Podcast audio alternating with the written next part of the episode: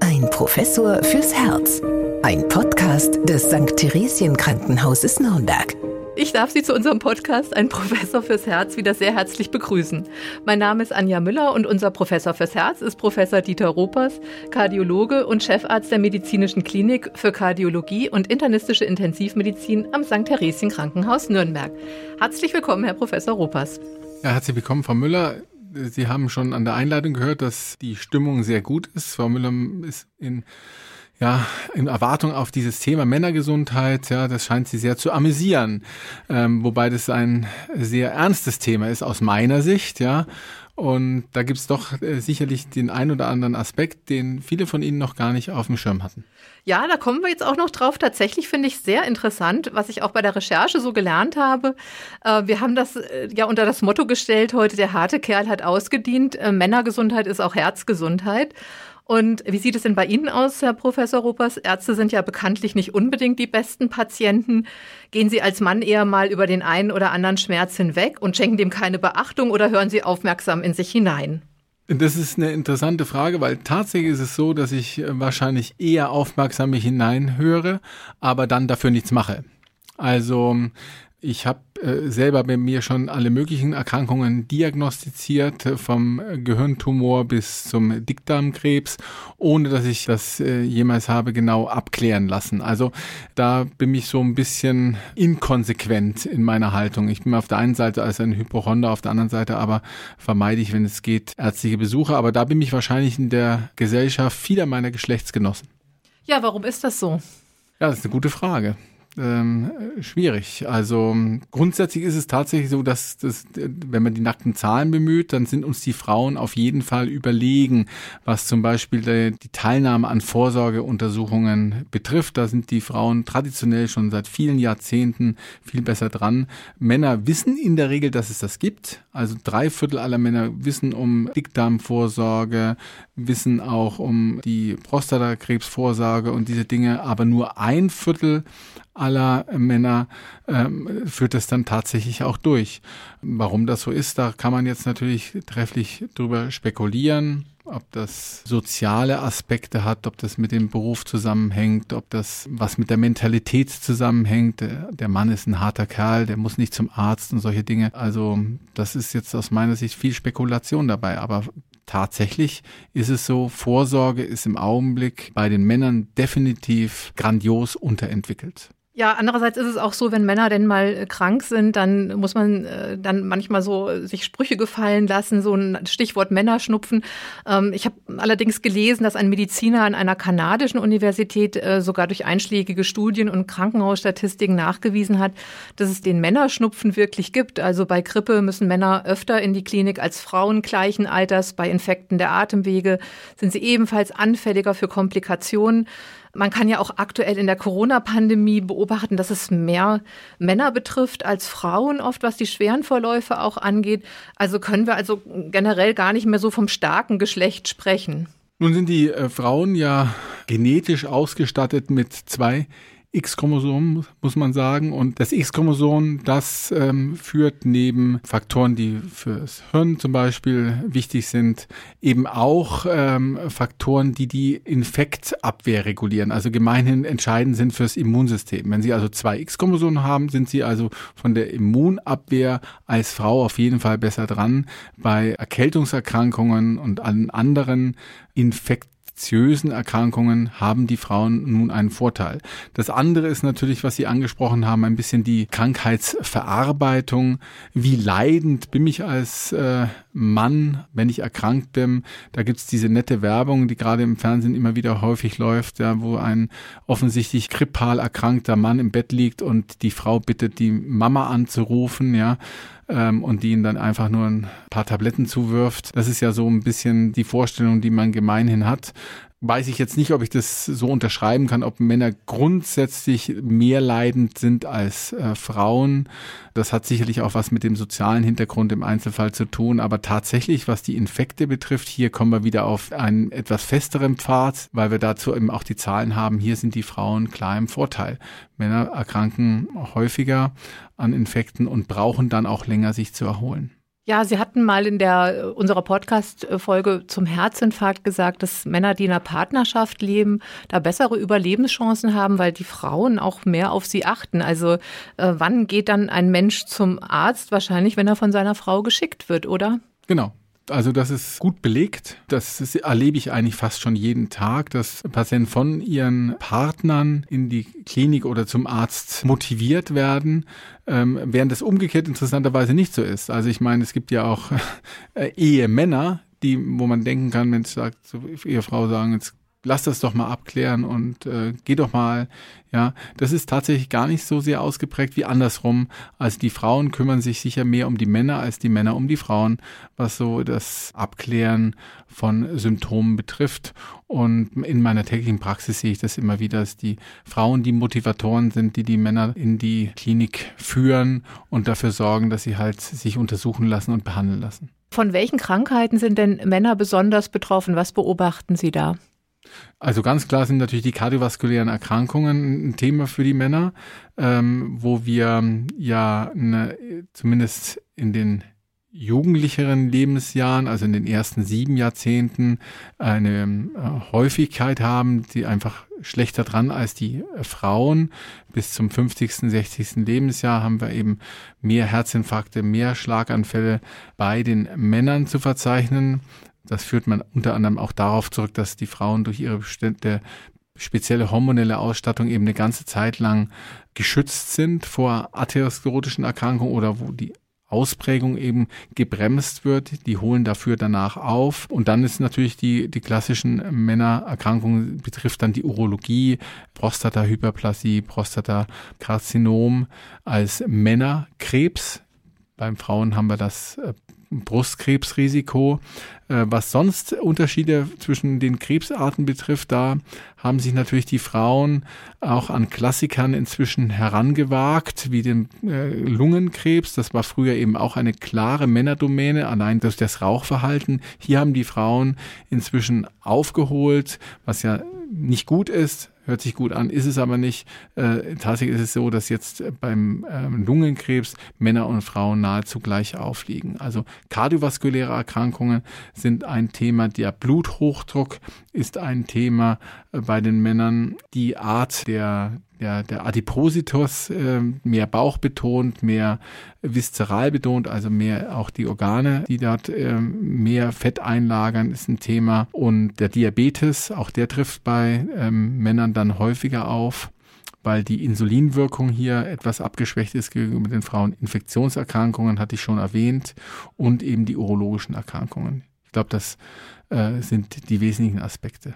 Wenn uns jetzt der eine oder andere Mann zuhört und sich auch jetzt ermutigt fühlt, mal einen Check-up bei seinem Hausarzt zu machen, was gehört denn unbedingt zu diesem Check-up dazu? Nun gut, es hängt dann ein bisschen natürlich davon ab, was für ein Risiko der Patient wieder mitbringt und wie alt er ist. Also es gibt ja auch Dinge, die werden ähm, übernommen. Wie gesagt, wenn sie über 35 sind, dann Lipidprofil, Blutzucker zum Beispiel, ein Urintest. Das wären Dinge, die äh, standardmäßig äh, gemacht werden.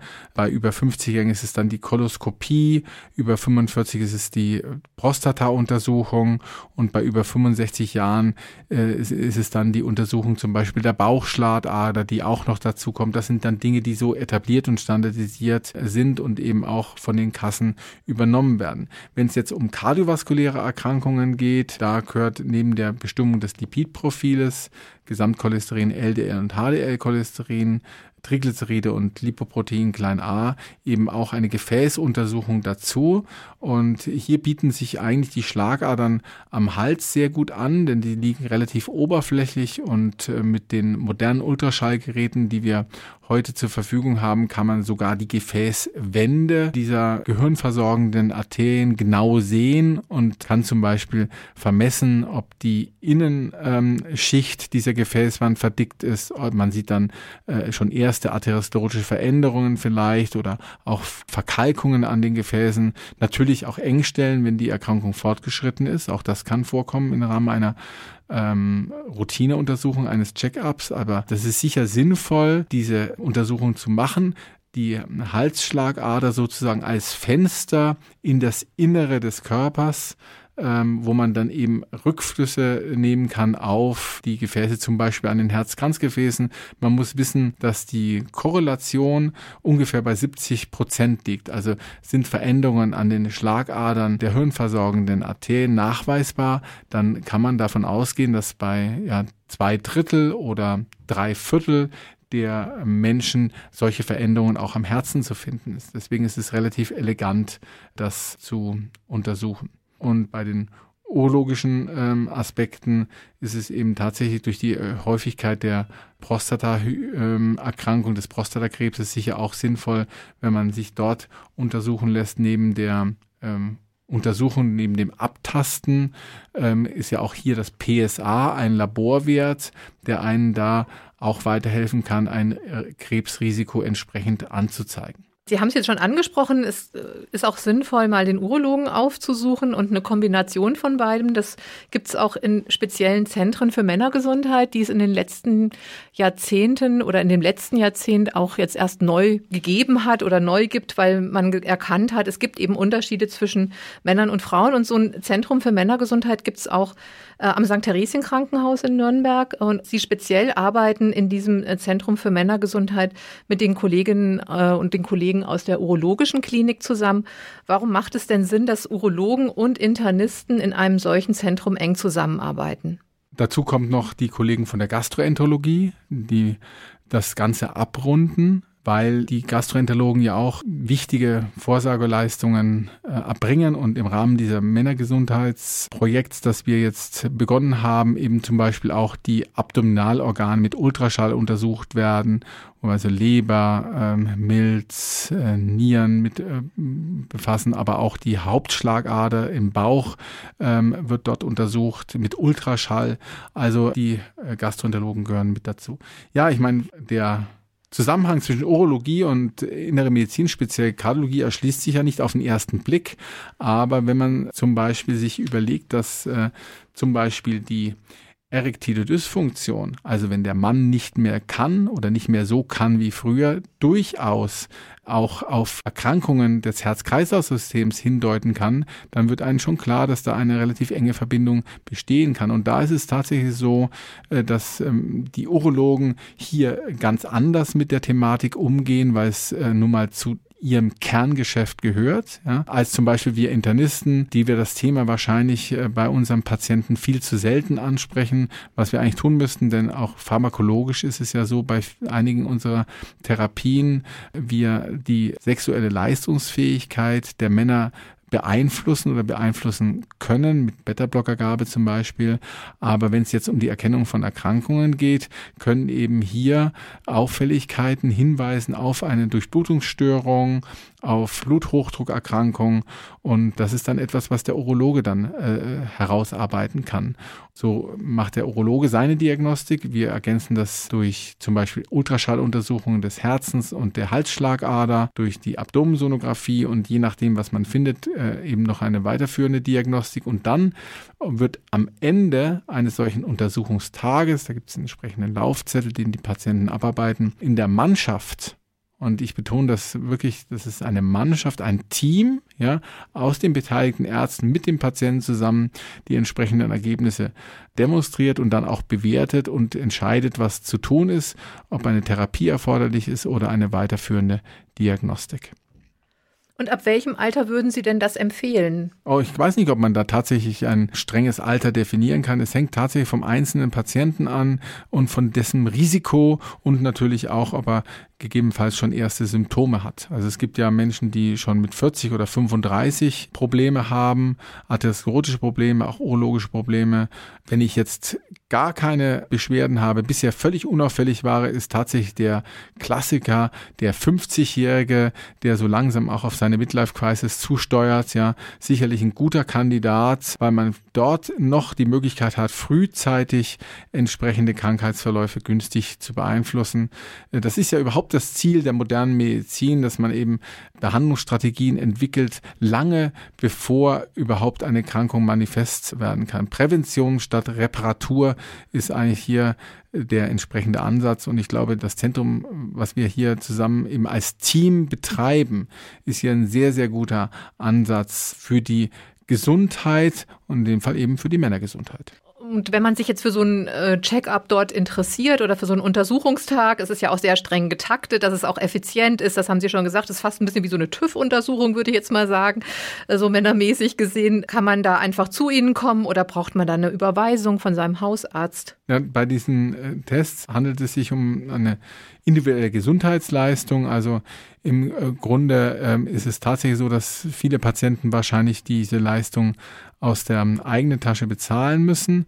Ähm, manche Versicherer werden das auch übernehmen und wir sind auch in den entsprechenden Verhandlungen mit den Krankenkassen, ob wir dieses Paket sozusagen mit in deren Präventionsprogramme einbringen können. Ich bin da ziemlich zuversichtlich, dass wir mit der einen oder anderen Krankenkasse in die Kooperation kommen, aber im Augenblick ist es eben noch eine eigene Leistung des Patienten, die dann äh, nur mit äh, ja in, in eher seltenen Fällen im Augenblick noch von den Kostenträgern übernommen wird. Aber ich bin ganz sicher, das ist die Zukunft. Prävention ist das, wo es hingeht und äh, das wird sich sicher ändern in den nächsten ähm, Jahren. Und dann muss ich auch sagen, am Ende ist es wirklich gut investiertes Geld und wenn man überlegt, was wir sonst so alles jeden Tag an Geld ausgeben, da ist das wahrscheinlich eine ganz gute Idee, wenn man hier in die eigene Gesundheit investiert. Und das Thema TÜV, weil Sie es als Stichwort gesagt haben, das finde ich ganz interessant. Ja, mit unserem Auto fahren wir alle zwei Jahre zum TÜV,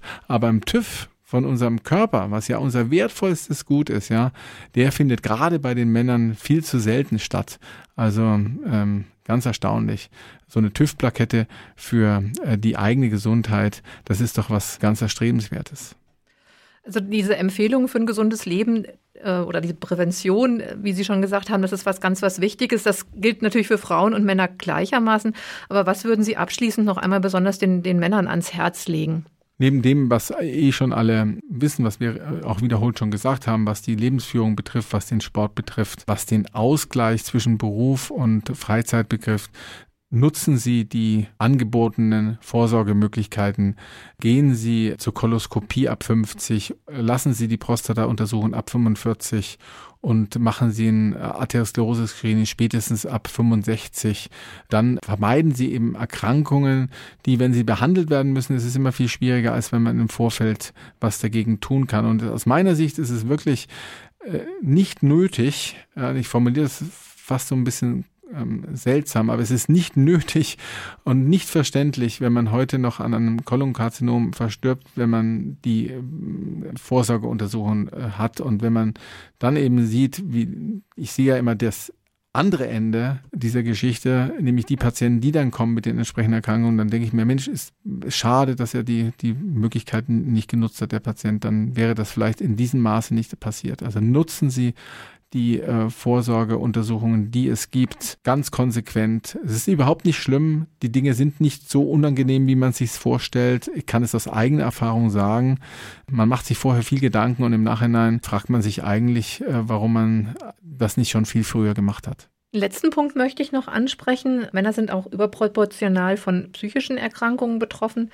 Das ist jetzt nicht unbedingt Ihr Spezialgebiet, aber was würden Sie sagen, was können wir als Gesellschaft beziehungsweise schon bei der Erziehung von Jungen tun für diese seelische Gesundheit von Männern? Gut, es ist wahrscheinlich auch, hat viel mit dem, mit der modernen Welt zu tun mit dem äh, Druck, den wir ausgesetzt sind in, im Berufsleben, in diesem Erfolgszwang, beruflich voranzukommen und natürlich auch mit der Art der Sozialisierung, mit denen wir in Kontakt kommen. Es ist ja so, dass gerade im Kleinstkindesalter, im Vorschulalter, aber auch in der Grundschule natürlich auch sozusagen das Männervorbild so ein bisschen verloren gegangen ist aus meiner Sicht. Viele Kindergärtnerinnen und Lehrerinnen sind eben Frauen. Ich glaube, das spielt auch eine gewisse Rolle. Ansonsten denke ich, ist es eine Frage auch der gesellschaftlichen Wahrnehmung, äh, wie man Erfolg definiert und ähm, was an Prioritäten ähm, so gemeinhin gesetzt werden. Also das ist ein großes Thema, wahrscheinlich ein Thema für einen eigenen Podcast.